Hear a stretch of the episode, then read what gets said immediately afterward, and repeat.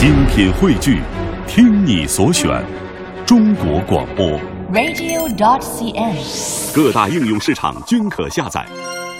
这里各位正在停留的是每晚九点到十点，喧嚣落定以后，倦意袭来之前，小马带来的品味书香节目。呃，北京的朋友可以透过 FM 幺零六点六来跟我们保持紧密的联络。那外地的朋友，只要有网络，世界都在你我的身边。呃，接下来我们就请出今晚的嘉宾。飞行官小北啊，今天晚上为他呃为大家介绍的是他最新作品《那时我们还不怕相爱》。小北你好，你好，你好，嗯小马老师。哎，咱们俩就是老朋友了啊。对上一次第一本书就是《别闹少年》，别闹少年对哎哎，这本我特想知道你自己呃和他那个《别闹少年》相比，你觉得这本它的不同在哪里？嗯，其实之前我有有有有粉丝问过这个问题吗，嗯。然后但是我觉得，因为他们有一些人就是还蛮喜欢《别闹少年》的，嗯。我觉得如果我说《别闹少年》我自己不满意，我觉得可能有点对不起他们。但是其实对我来讲，这本书是我的第二本书，但是它是第一本我晚上睡觉之前想要把它翻开来看一看的。嗯因为一般作者嘛，不管是影视还是音乐，他们都会就觉得说做过的东西看再看到会会会害羞会惭愧，因为总会看到里面的缺点。是但是这本目前我是拿出来，哎，有一点，但缺这本对我来说，它的缺点都是还蛮小的那种，就是我我就会想说，哎，这个句子那样写会不会更好一点啊？嗯就是这样子的。但是总体来说，它打开以后不会让我惭愧的一个作品。嗯我自己在读这本书的时候，我的确觉得要比第一本更为成熟，文字上，包括你呃对于感情的这个呃所谓我行文的书写和对于故事的讲述，包括你对于感情的理解，其实都比第一本要更成熟。实际上，第一本书呃就是《别闹少年》，它也是。等于是你多年心路历程的慢慢的一个总结，这本就更是了。就是你随着你自己的生活的阅历的这种丰富，你可能呃这里面所表达的对于这个生活啊，对于情感，也有你更成熟的一个看法。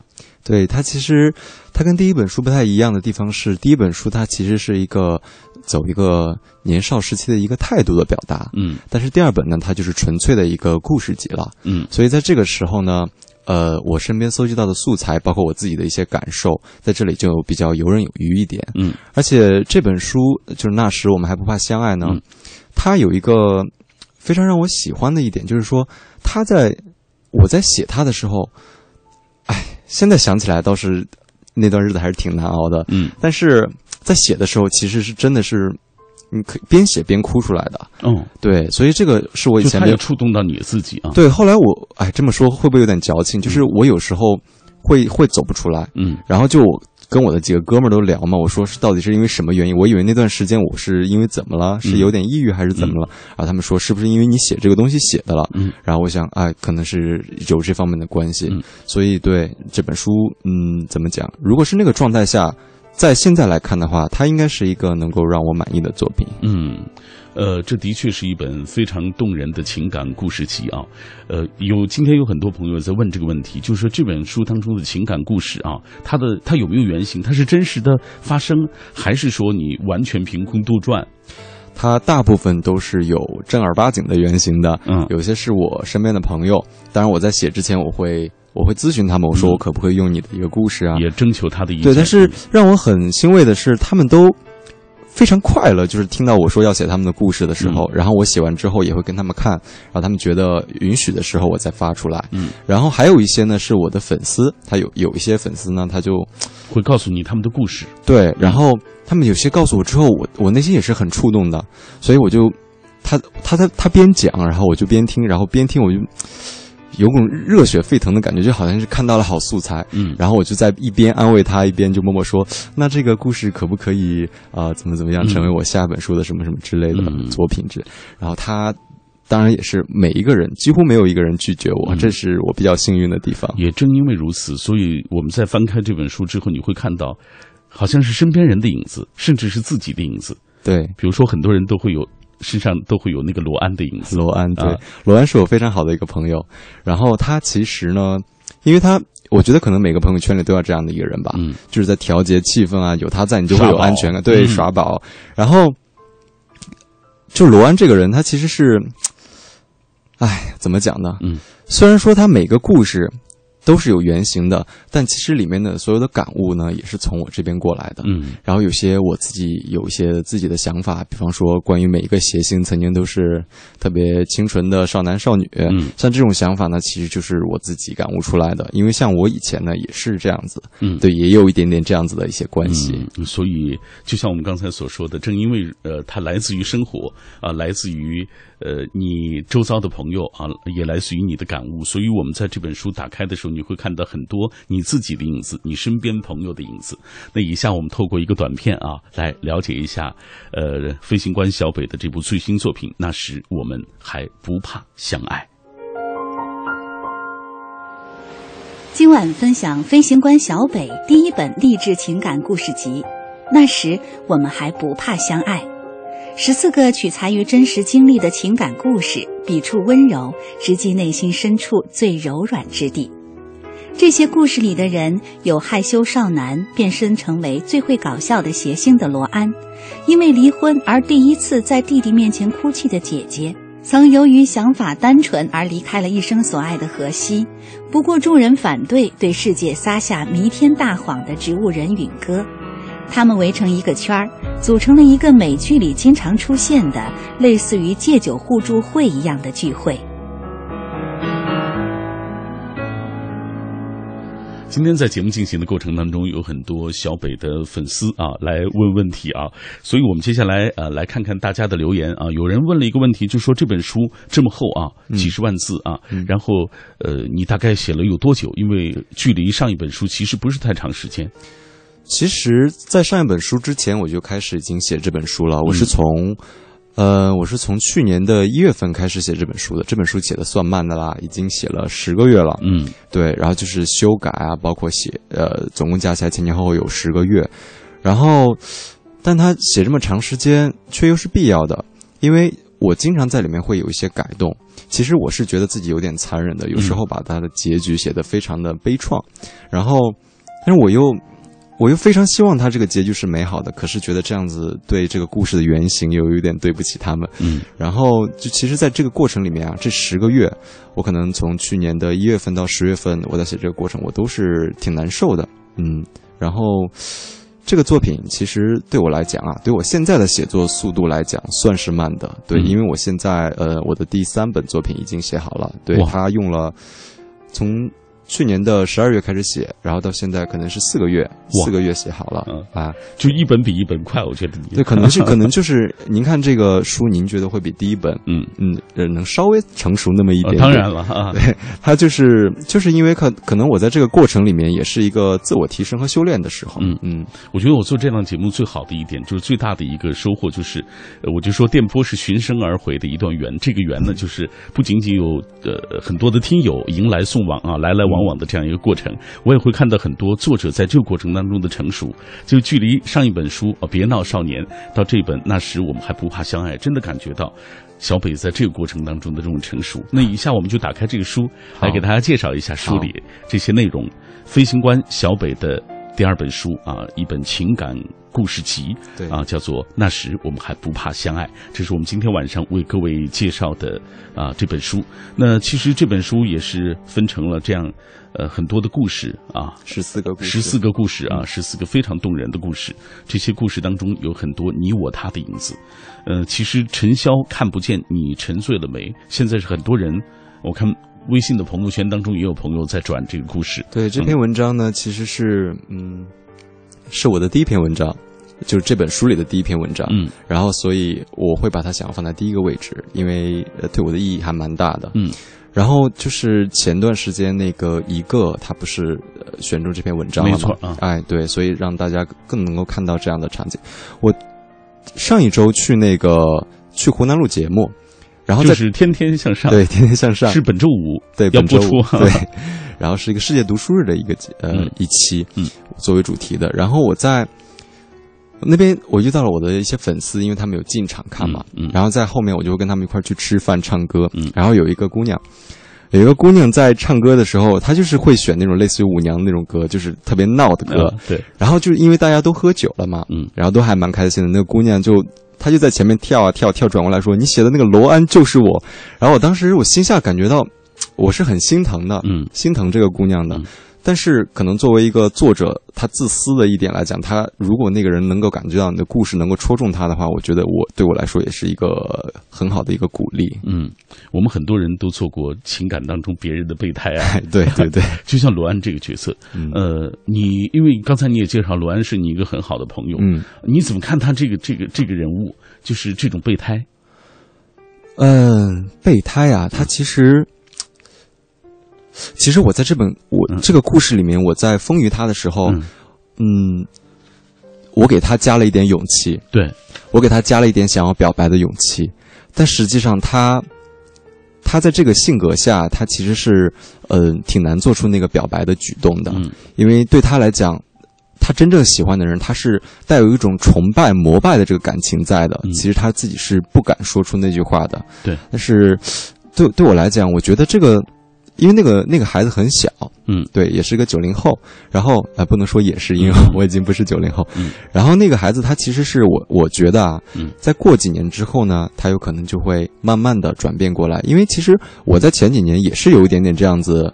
有点谐星的这个味道在的，嗯但是你在其实你取悦大家的时候，你自己也是很开心的。嗯。但是当你有了自己的生活，有了自己的爱人之后，其实你慢慢的会静下来，会想要，因为你自己有了这个主心骨了，嗯。可能你就会觉得，哎，取悦别人，呃，一一味的去取悦别人，嗯可能你并不是一个非常好的方式。嗯，然后慢慢的，呃，就开始安静下来，慢慢做回做回我自己这样子。但是你知道，在很年轻的时候，我们都曾经为爱义无反顾，甚至做出一些疯狂的举动。嗯嗯其实罗安也是这样一个人，他就是他取悦是为了让，呃，这个女主人罗曼啊，对呃对，谭曼，呃，谭曼曼啊更高兴一些啊、更快乐一些。他用这样的方式，呃，在那个年纪来说，其实对于他来说，这是他所做的最好的事情。是像对我们来讲啊，我们在那个年纪其实都是不怕付出的。那为什么这本书叫做《那时我们还不怕相爱》呢？嗯因为其实有一句话，我觉得说的特别好，他就说，我们现在在看到一个自己喜欢的人的时候，其实我们是害怕的。第一反应是害怕，为什么呢？因为害怕自己又陷入那种万劫不复的那种感感觉当中。对，所以像相对于以前，我们觉得我们现在可能会更加的坦然去面对。然后他虽然说害怕，但他其实是基于一个拥有了勇气之后才有的一个反应。嗯对我，我知道我虽然爱你，但是我需要先照顾好我自己。我觉得这是一个非常健康的方式。嗯，好，在这个故事的最后啊，小北这样写道：说朋友圈中的谐星无一例外都是这样吧。内心有多单纯，世界就有多残忍。因此，他们学会用一种独特的方式来保护自己。被世界伤害之前，索性先下手为强，不是把自己骂个狗血淋头，就是把自己打得头破血流。同样要疼，不如让自己下手。后来我也曾经问过罗安，问他跟谭曼还有没有联系，他说有啊。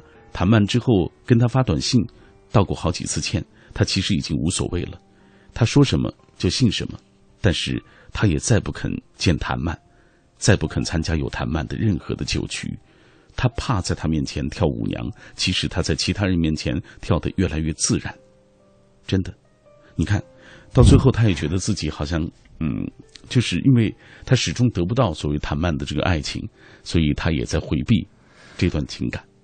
对，虽然说身为谐星吧，但肯定是每个人心中都有自己的痛啦，所以他肯定他有一个感情上的黑洞，其实是不愿意去碰触的。嗯，所以电波那一端的朋友，你一定要，应该说很好的照顾和面对你朋友圈当中的那个写信。对对其实他内心里有不为人知的伤，是吧？是是，好，品味书香，我们今天带来的这本书来自于飞行官小北啊，这是我第二次见到他。尽管我们一年其实就联系一次啊，每一次都是他带着书来，但是我很高兴的是看到他那么多的成熟，呃，依旧帅气的脸庞，但是更加 成熟和更加老道的文字表达。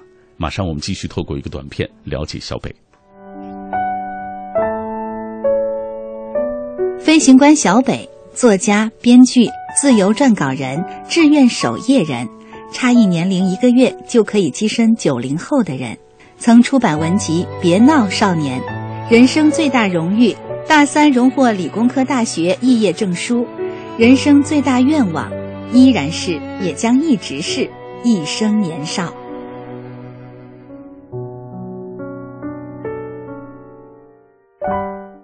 你有没有这样的感觉？在喧嚣嘈杂的城市里奔忙的时候，在熙来攘往的人群当中穿梭的时候，尽管有时候周围车来车往、人山人海，但是还是免不了寂寞来袭。不知道这样的时候你是如何度过这样的感受的？呃，有人会拿起一本书，让书里的文字能够渗进心里，让灵魂能够跑进书中与文字交流。虽然可能你的周围没人能够真正的懂你，但是你会在文字当中找到自己，而文字会收留你。漂泊的心，带给你内心的感受。今晚我带来的这本书来自于飞行官小北的最新情感故事集。那时我们还不怕相爱。这本书当中有十四个取材于真实经历的情感故事。这些故事当中的人有害羞少男变身最搞笑谐星的罗安，有因为离婚而第一次在弟弟面前哭泣的姐姐，有由于想法单纯而离开了一生所爱的荷西。他们的故事其实也是你我的故事。在今晚节目进行的过程当中，也欢迎电波那一端的你来通过微博、微信的方式跟我们来保持紧密的联络。微博参与的方式是新浪微博中搜索“品味书香”或者“小马 DJ”，就可以第一时间在我们的直播帖之下留言；而微信参与的方式是新浪。呃，抱歉，微信公众平台当中搜索“文艺之声”，当然各位也可以下载中国广播 app 来收听我们往期的节目。所有啊，你曾经在这个电波当中听到的或者是漏听的节目，其实都可以在中国广播 app 当中找到。尤其是品味书香的那些啊，你曾经错过收听的那些书目啊，每一期中国广播的这些同事们都会非常认真的啊，为我们呈现最完美的这个回听的状态。这本书的主人公，刚刚我说了，最吸引我一点就是他们的勇敢啊。比如说，奋勇的少年，他们以少不更事的热情保护着自己深爱的人，即使他们自己被伤害，我们也都一样，曾为爱义无反顾过，为爱哭过、笑过。今天的话题就是，请各位也来说一说你曾为爱付出的代价，那些爱的代价，你后悔过吗？小北，接下来我们看看大家留言。今天很多人都在呃分享他们的感受。先来回答呃这位朋友的留言吧，在微信平台当中，他说，呃书名叫《那时我们还不怕相爱》，有什么特别的意义吗？他觉得好像，呃，比如说像刚才你介绍那个故事，名字就挺好，为什么没有用那个，而用了这个话？这个这句话叫“那时我们还不怕相爱”，因为它其实是表达了一个。呃，一个时段的一个人的感情状态吧，他其实就是在，因为像我们以前是真的就是做什么都无所谓的，什么都不怕付出的。嗯，但是这个名字呢，其实是提取于我之前在微博上写过的一个故事，就讲一个飞蛾，它其实是爱上一个灯泡了，然后那个灯泡自己就灭掉了。我就问那个灯泡说：“你为什么要灭掉？”他说：“窗外有个飞蛾盯着我好久了，我不是火，别让它看错了。”然后就。这个微博的转发量很多，然后大概有三万多个，然后很多人就问我说：“为什么要让他去扑火？他扑火不就死了吗？”嗯，但是我也觉得很惊讶，就为什么不让不让他去扑呢？嗯，他就是喜欢火呀。然后就，所以我在这本书的封底上也用了这个故事，在最后就说：这个世界上能架住我愿意这几个字的不多。嗯。那时我们都是飞蛾，那时我们什么也不怕，什么也不在乎。嗯，那时我们扑的又何止是火？那时我们不怕相爱。嗯，其实是这样来的。嗯，就像有一个朋友在微博当中他自己的理解，他说那时我们还不怕不怕相爱，因为那个时候我们只关乎自己的心情，不含杂质啊，所以我们愿意为爱义无反顾的这样去付出。嗯，所以他说这也是那个年纪带给我们的最好的一种状态，就让你有勇气。是那个状态，其实是现在想起来是蛮美好的，因为像现在都有点畏手畏脚了。现在是怕了嘛？没错。像以前那种状态，其实是我觉得可能是值得值得去回忆的，但是也不想再重新经历过。嗯，今天更多的朋友也在谈到他们自己曾经为爱付出的代价，我们也来读一读。赫兰明迪说：“也曾伤心流泪过，也曾黯然心碎过。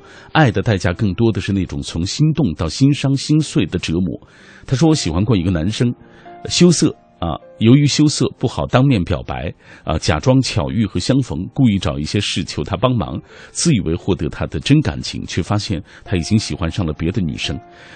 呃，曾经你曾深深爱着的人，最终却深深的爱上了别人，心里苦痛挣扎之后，自己才学着慢慢的长大。”我们都有这样的一个经历啊。再来，记忆长歌，他说：“想来我也是那种经不起爱的人，很容易投入进去，结果伤得最深的终是自己。”他说：“十六年前上大专时，与同桌小学老师的同学交往上了，一来二去，深深的喜欢上他，给他占座、记笔记，呃，这个送他喜欢的包括磁带，最后写信求爱。他沉默了一下，以他有男友拒绝了啊，呃，难辨真伪的我，心坠谷底，过了一段黑暗的日子，也算是一种刻骨铭心的人生体验吧。至今不后悔认识他，虽说之后他和我失去联络。”但还是心里守望他，默默的祝他幸福安好。他很像就是罗安的这样的一种心理。对，其实他，我觉得这个问题其实涉及到一个放下的一个一个一个心理状态。嗯，就是一个人怎样才算是放下曾经有过的一段刻骨铭心的感情？其实放过自己是最不容易的事情，是不容易。嗯，但是如果当你有一天发现你会。回忆起来过去的时候，你会感觉到美好。你在想起那个人的时候，那个曾经伤害过你的人，或者因为你的一些原因，嗯，受到伤害的那个人，然后你想起他，你会觉得是甜美的。那这个时候其实就是已经放下了。跨过时光河啊，回望过去，当你觉得那个人啊，你感谢他在你的生命中出现过，我觉得这就是一种最好的状态。嗯，来继续分享大家的留言。呃，一生一世丁他说，为了给他买生日礼物。啊，我搬了一天的玉米，啊，挣了六十三元钱。为了去看他，请了一个星期的假，买了一张站票，站了二十多个小时，从无锡站到平凉，去他们学校看他。如今我们分手了，但是为他付出的那一切，永远都不后悔。那些为爱付出的代价，在心里绽放成了一朵花。想念一座城，他说那时我们还不怕相爱，就像此时此刻的我，我还不怕被伤害，不怕去爱。虽然曾经哭过疼过，可曾经的一切都比不上他的一句关怀来的热泪盈眶。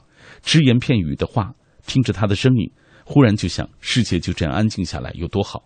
那些年我爱的他，如今依然爱。那个你，你能听到吗？甘愿做一个平凡的女子，和你相伴。好吧，呃，每一段文字的背后，我们都能够听得出来，有很多很深沉的所谓内心的这种情感的经历啊，也许是我们所不曾了解的。不管怎么说，他们都是最美好的东西。品味书香，今天晚上带来的这本书来自于飞行官小北。那时我们还不怕相爱，在这喧闹的世界上，我只想和你一起安静的努力一会儿。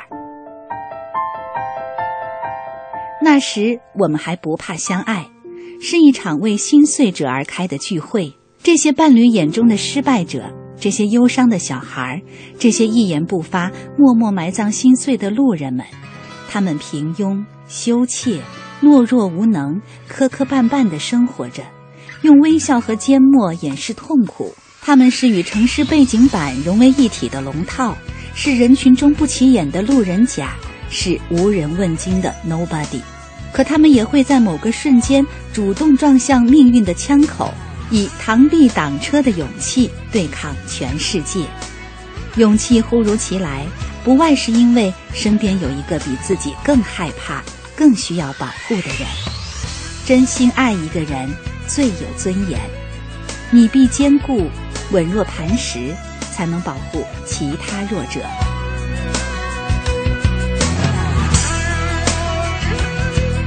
好，继续回到那时我们还不怕相爱这本书当中，来，小北，我们接下来继续跟各位一起来分享这书里的故事啊。刚刚我们一起说了所谓罗安的故事，嗯嗯，这是一个心碎者的故事啊。他曾经那么奋力的、那么勇敢的去爱，呃，他的这个师姐谈判啊。接下来我们还要跟各位一起来分享这个故事。其实我看到也是很多朋友所喜欢的，就是关于姐姐的故事。嗯，来。其实这个故事呢，是我我个人写的时候，我哭的次数最多的，因为它里面有很多细节呢，都是来源于我自己的一些经历的。嗯，就比方说，其实是妈妈生病啊，然后姐姐去照顾啊，或者是在最后姐姐难过的时候，就其实一个一个你的姐姐在你身边，就包括从小在你身边长大的任何兄弟姐妹，嗯，你对他的感情其实是很奇妙的，因为。他好像在你眼中其实是没有性别之分的，嗯，你就觉得他如果比你大很多，你就觉得他啊，他是一个照顾我的大姐姐；他比你小很多，你觉得他是我的一个小妹妹。但是当你有一天，你切身的感觉到了他也曾受到过的一些痛苦的时候，你那个时候才会发现啊，原来她也是一个女人，是需要被人照顾、被人保护的一个女人。嗯，那可能就是在写到那个，呃，这个姐姐离婚的时候，那我就写到，就是说我抱住他的时候，发现原来他那么瘦弱，那么瘦小，没错她的肩胛骨那么的，就是冰凉。嗯就那个时候我，我是觉得，哎，怎么讲？就是觉得你很心疼他，嗯你很心疼这样一个你曾经认识了很久，却像是今天才第一次认识的一个人。没错，嗯，因为我也是父母去世很很久，呃，很早，然后我是跟着哥哥姐姐一起成长，哦尤其是两个姐姐对我照顾是最多的。实际上，就在我小的时候，我一直以为他们其实是可以撑住这个天的他们是带着我成长，他们是在这个家族当中，就是带着我一路长大，然后给我最好的，在他们能够做到的最好的一种生活的嗯。啊这种回报给我啊，呃，但是实际上就是我在慢慢成长的过程才发现，其实他们如此的柔弱，对，呃，尤其是在他们，嗯，就是带着我一起成长，他们支撑着这个家啊，支离破碎的家的过程当中，我从来没有意识过，就是他们其实是付出了很多代价的。对，啊。若干年之后，当我长大，我才发现，其实他们有很多原来那么脆弱的地方，而我从来没有看到过。对，就是在我觉得在人生的某一刻吧，你就不论是你的兄弟姐妹还是父母，嗯。你都会就是在那么一刻，你非常能够清晰的意识到你们的角色转变了，你从一个被保护者要变成一个保护者。嗯因为什么事情因人而异，但你就会在那一刻终于发现，其实他也是需要被保护的。嗯，在这个故事当中，这个叫关机的这个主人公，对嗯，他说他的生命中的前十八年，姐姐一直扮演着其实是家长的角色，嗯啊，瞒着高考的关机，为母亲安排手术，带着她去北京见世面。呃，而关吉这个退学的时候，姐姐气得直哭，劝说恳求，撂狠话，最终还是拿出了私房钱送她上了飞机。啊，就是真的是长姐如母，嗯，就是那句挺住，我觉得就就是特别对让人感动。嗯他其实就是在。你有时候，因为人们有时候就说，为什么喜欢跟朋友相处，不喜欢跟家人相处呢？因为朋友是有的选的，嗯就是其实，但是我觉得这个言论可能有些过于偏激，嗯，因为其实虽然说你跟你的家人可能性格上没有你选的你的朋友们这样子去投缘，但是真正关心你的、真正爱你的人，一定是跟你相处很久很久的人。嗯，哎，呃，其实我在读你的书的时候，我我也上网去看了看，我看有人有一个评价嗯说、你有点狠，你总是写出了那个最痛彻心扉的一些东西。就其实这个也是我写作的一个目标，因为像我的故事呢，它其实是对我来讲，它的故事情节。我对故事情节的这个关注的程度，不如我对情绪的关注程度。嗯我是按照情绪的走向来写这些故事的，嗯所以我就力求在每一个转折的地方，每一个部分都要让他的情绪，起码是让所有人都能体会到的一种情绪。我觉得这个才是我的一个标杆，所以因此这本书才会像我之前一些粉丝说。我说妈呀，真的从头哭到尾，就他们看、看过之后，我觉得这个嗯、呃对我来讲是很欣慰的一个事情，因为像一般如果写这样的小说的人，他们走剧情的话，就有点像，比方说我以前看过很多的我喜欢的作者啊，欧亨利啊，他们嗯就会在最后最后有一个小小的反转，对啊那个反转很精彩。但是对于我来说，我虽然欣赏这种方式，但我更愿意去做一个情绪上的一个流动。嗯，对。这是不断成熟的小北带给我们的他的写作的心得啊。呃，当然这本书其实我们也能够看出他对生活啊、对情感的这种呃一些新的一些体会吧。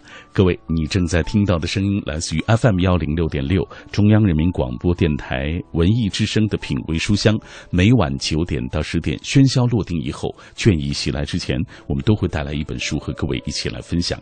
刚刚我们说到了那时我们还不怕相爱当中的主人公罗安，说到了关吉，说到他的姐姐。这本书当中还有哪些人物让人呃牵肠挂肚，让人魂牵梦萦，让人痛彻心扉？马上我们透过一个短片再继续来分享。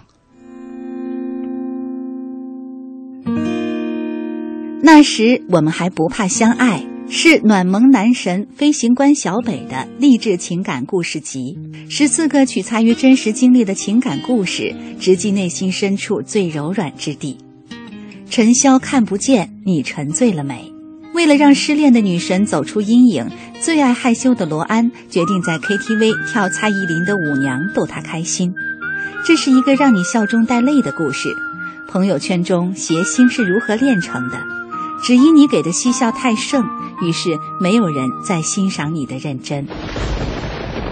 圣诞快乐，一个人先生。一个人先生再也不过圣诞节了，但他仍会在每年的平安夜在博客里写一句：“圣诞快乐，一个人先生。”不论那个人在哪里，是不是和你在一起，爱不爱你，请感恩他仍存在于世。嘿，你今天晚上好吗？晚上我这边下了好大的雨，大雷雨，一直下。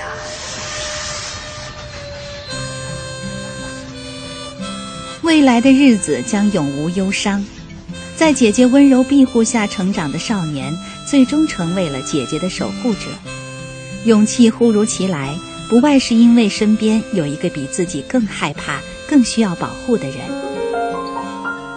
告别彼岸的少年，当幻想中的主角光环褪去，太广开始明白，这世上确实是有自己再努力也做不到的事，但他仍然锲而不舍地努力着，因为瞧不起自己太难受了。这是一场为心碎者举办的治愈聚会，在这里你可以咨询烦恼、倾诉痛苦，我们会陪你走出内心黑洞，找到最好的自己。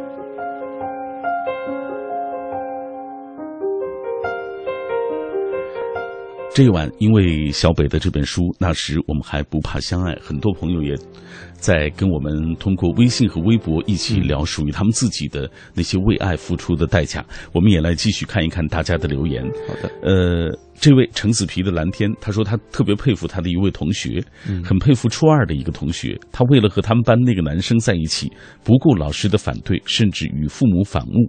初三中招考的时候，他又放弃了去省里最好的高中读书，留在母校和那个男生在一起读。那时他以为他们可以这样走到最后，却在高三在那年，男生爱上了别的女生。那时他哭过之后，将心思全部扑到了高考当中，用优异的成绩再一次证明了他的。坚强，他说，就像这本书当中所写到的那些为爱付出的那些不怕相爱的那些人，啊，他们都曾经在最好的年纪做出了最好的选择。哎，你认为这是最好的选择吗？我认为，其实关于选择，我我有一个自己的看法，就是有时候，你比方说你在车站里等车的时候，然后那个公车一直不来的时候，你会想。到底等还是不等？去打的还是继续等呢？嗯，但是我觉得人生并不是这样子的，人生没有这样的选择。其实人生一直是一趟你从来没有下去过的列车，然后你的所有的选择其实都是对的。嗯，好，我们继续来关注大家的留言。云赏阿拉丁他说：“我也是那样一个伤心的人，我也是那个因为爱情而伤心，在弟弟的电话里哭起来的姐姐。那时候真的太软弱了，弟弟是亲人，是可以倾诉的人。如今都过去了，我依然是那个和弟弟一起分享快乐。”的姐姐走过疼痛，我们不仅学会了坚强，更学会了吸收更多的阳光，给亲人幸福和快乐。呃，今天还有一个朋友提到了一个一句话，他说，最近这两年他发现有很多颜值很高的这些写作者啊，呃，就像我们节目都曾经啊，好像都曾经做客过我们的节目，比如说张浩晨啊，飞行官小北啊，当然还有像痞子日记等、痞人日记等等，哎，对，这些也都是你们的朋友啊。对，呃，你介意别人通过这样的方式，比如说他会觉得颜值高才关注你，然后才喜欢上你写的东西，呃，这样的说法吗？我一点都不介意，因为，嗯，因为我觉得，因为你就是长得帅，对，你太自 因为这个东西也是没有办法选择的。这样讲会不会太自恋？嗯，因为对我来讲，他其实，嗯，有很多人会觉得颜值高就会占很多便宜。但是假定哈，假我每次都要在这里有一个假定，假定我是一个颜值高的人。我觉得我人生并没有讨得过什么便宜，因为如果我莫名其妙的招人喜欢，我就会因为这个颜值莫名其妙的招一些招来一些敌意。嗯，所以我觉得他在维持着一个平衡，而真正的你想走出来，还是应该要靠一个更好的作品，更好的能打动别人的作品。嗯。好，也就是说，现在其实对于飞行官小北来说，他更好的作品就是这一部。那时我们还不怕相爱，嗯，所以今天我们特别推荐给电波那端的朋友，来继续关注一下大家的留言。很多人都都很想呃来呃这个通过这本书啊，也跟小北说一说自己的这个故事。呃，这位是策战孤征，他说或许人生当中走的最急的就是眼前的风景，伤的最深的也是最真的感情。你我青春路过，都或多或少为爱付出过代价。曾经真心喜欢过班里的一个小妹，虽说人有些小傲娇，但蛮可爱。外班的大个子要欺负她，我去评理，结果被他们着实的修理了一顿。后来小妹跟那个大个子好上了，说他更爷们儿，我差点去捅了他们，但还是忍住了。后来他被人家甩了，也没再找我。对自己爱过的人，其实不后悔，毕竟真纯，只不过遇人不淑吧，爱上了不该爱的人罢了。他说：“你觉得我像我这样的付出，呃，是不是很可笑？”我觉得这个一点都不可笑，嗯，因为我觉得。也不知道为什么，每一个人的人生似乎总是要经历过那么一个莫名其妙的时期，就是他喜欢你也是莫名其妙的，他不喜欢你也是莫名其妙的。就像刚才这个故事里的人物，他最最后竟然喜欢上了那个欺负他的大个子，嗯，然后我觉得这个东西，这种莫名其妙就总是会在人生里出现的。那么其实越出现的越早呢，我觉得是越好的，因为其实到你在。一帆风顺的成长之后呢，如果你还会经历到相同的这样子的一个打击的时候，你可能在长大之后，你需要牵绊你的东西太多了，牵扯你的东西太多了，你可能就更难去解决这个问题。而在刚开始一无所有的时候，不如把自己锻炼的坚强一些。所以我觉得遇到这种事并不是可笑，这对你来说是一个非常宝贵的一个经验。嗯，正像你看刚刚的这些故事，多像书里的这些故事，书里的故事又像我们生活中的故事。其实所有的这一切就是一个轮回啊，就是我们经历的也。许别人正在经历，所以很多人特期待你接下来的作品，就是已经完成，对，已经完成了。呃，大致能透露一些吗？嗯，这本书，接下来这本书呢，其实是因为像这本书，它第二本那时我们还不怕相爱，它的故事其实是有一点悲悲怆的，有一点凄凉的，但它是动人的，它里面所阐陈述的其实是一个人的一个动人的一些举动。但是第三本书呢，我就希望能够让大家松一口气了，每一篇。它其实并不是一个小故事，嗯，它是一个，嗯，类似于现在所说的类似于鸡汤的一个东西，嗯，但是它解决的是当下的一些问题，比方说，呃，我们在上大学的时候就对高中的朋友们说，我们一辈子都不分离，我们永远都不会。分开怎么样？但是上大学之后却发现，好像真的就慢慢的淡了。是对，我就想要解决的是这些问题。我们现在所有的年轻人，他去遇到的问题，比方说好朋友的分别啊，或者是为什么 为什么你有一些朋友，你明明跟他很要好，但他却在那那边说你的坏话，是吗？就是他总是有一个理由的，或者还有一些小朋友太着急，他就总是想要成功。因为我觉得现在这个社会可能会让人有些急功近利，因为毕竟我们在所有的。嗯，就这种东西太纷繁复杂了，所以我们可能很难去进行一个好的抉择。那么在这个时候呢，我们应该如何去看清自己，能够去如何的去，呃，走向更好的一个人生的话，我觉得这个是以我现在的经验来说可以解决掉一部分的。所以我把它转成了一本有二十五篇文章的这样一本书，然后希望能够给大家带来一些关怀和温暖。好，希望还可以来做客我们的节目。会的，会的，会 一定要来。好，品味书香，这就是我们今天晚上为大家介绍的来自于飞行官小北的最新的作品。那时我们还不怕相爱，通过这样的方式来支持小北吧。来，呃，今天节目的最后要感谢小北做客我们的节目，感谢听众朋友收听今晚的品味书香，我们明晚再会，再见。